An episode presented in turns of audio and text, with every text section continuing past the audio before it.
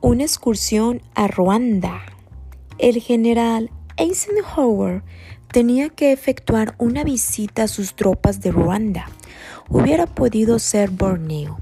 Hubiera podido ser el general MacArthur.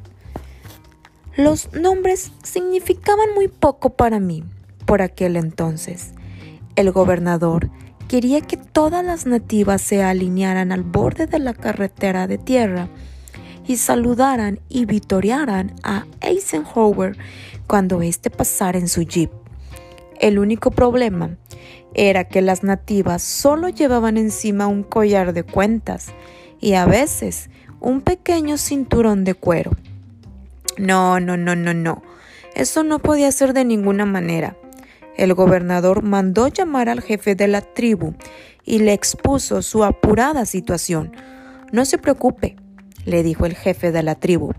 Si el gobernador le pudiera proporcionar varias docenas de faldas y blusas, él se encargaría de que las mujeres se las pusieran en ocasión de aquel trascendental acontecimiento. El gobernador y los misioneros de la zona consiguieron proporcionárselas.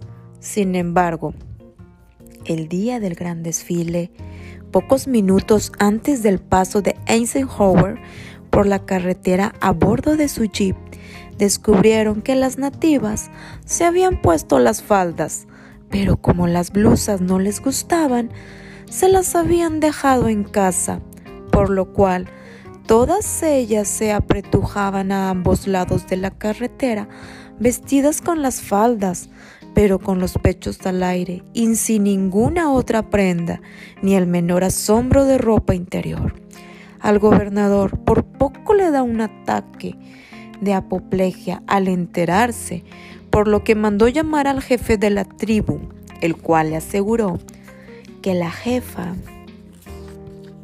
de la tribu había hablado con él y le había asegurado a su vez que las mujeres habían accedido a cubrirse los pechos cuando pasara el general. ¿Estás seguro? Rugió el gobernador. Estoy seguro. Muy, muy seguro, contestó el jefe de la tribu. Bueno, pues, ya no queda tiempo para discutir y solo cabe imaginar la reacción del general Eisenhower cuando su jeep avanzó traqueteando por la carretera y una tras otra las mujeres se fueron levantando graciosamente la parte delantera de la holgada falda para taparse la cara con ella. Cuenta cuentos, Cori de Hoyos.